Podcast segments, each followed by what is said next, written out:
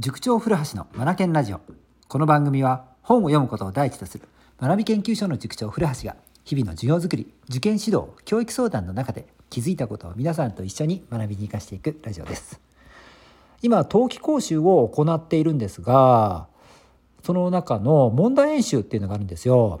うん、でその問題演習の時間にですねこう中学生とか小6受験生たちが集まって、えー、自分の勉強道具持ち込んでねこう一生懸命勉強に励んでもらうわけなんですがなんと 卒業生僕のね教え子ですね卒業生がですね手伝いに来てくれてるんです大学生のお兄さんがね。うん、でえー、っとで休み時間が20分あるんですがこの休み時間を利用してですね数学とか理科、うんあの国立の理系ですからね。うん。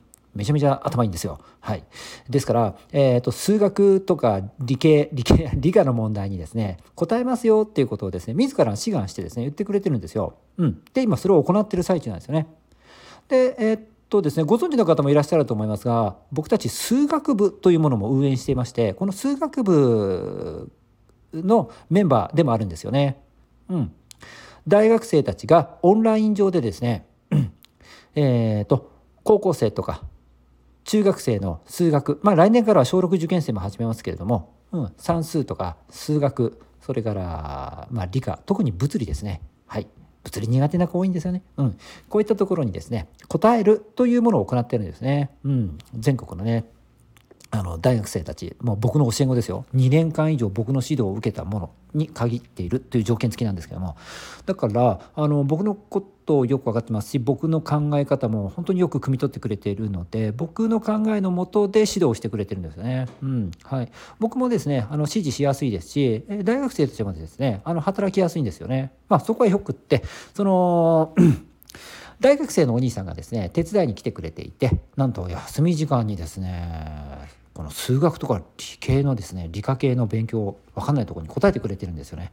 なんとも美味しい場なんでしょう。うんそれでですねえー、っとまあ本当にあの持ってきてもらう問題は基礎からもう本当に応用、まあ、高校数学もあったりするのでもうそういったものを全て全部お答えさせてもらってるわけなんですよね。なんかすごく好評なんですよね。でこっからなんですよ今日の内容は。あの私古橋もですよ質問は受け付けているんですがなんと僕のところにはですね生徒たち行かなくてですね来なくてですよ。あの大学生の方に行っちゃうんですよね。全員。ちょっとやきもち焼いてるんですが、うん、そこでですよ考えてみました。問いを立ててみたいと思います。なぜ大学生のところに質問に行き僕のところに来ないのか、うん、まず最初に考えたのは僕が怖いから。うん、これ考えられるかなと思って。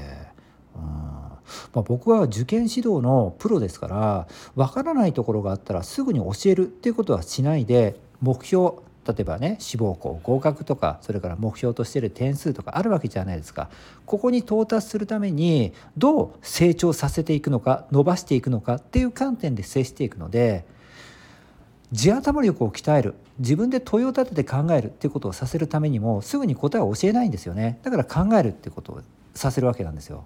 うん、でこれがあるからあの古橋先生に聞いても教えてくんないってみんな思ってんのかななんて思ったりまして。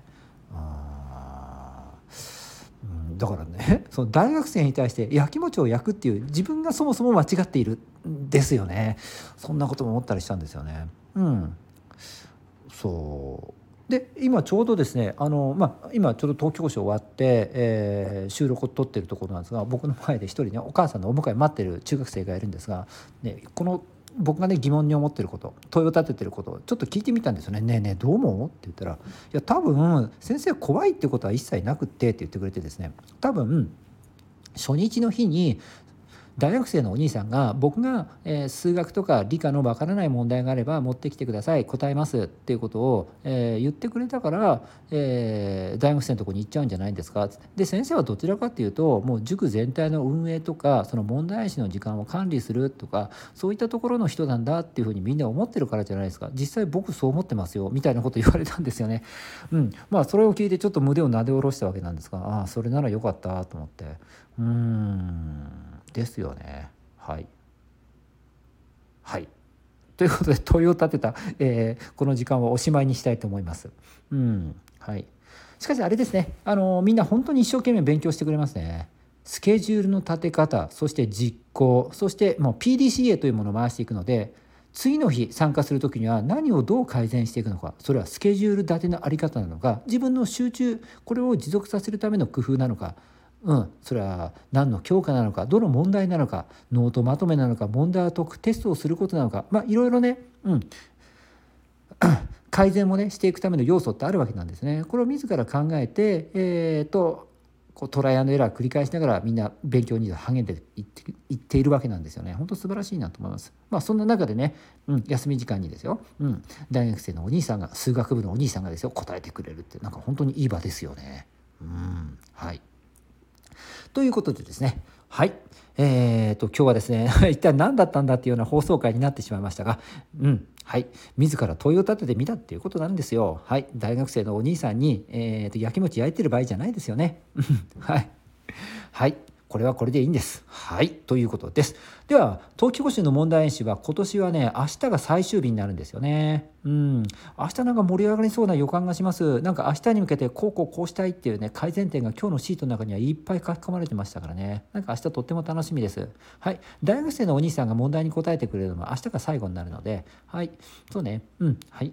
うん。なんかいっぱいたくさんあの答え多そうですので えー、参加する人たちはうまくね大学生お兄さんに相談するといいんじゃないかなと思います。なかなかそうある機会じゃないですからね。うん。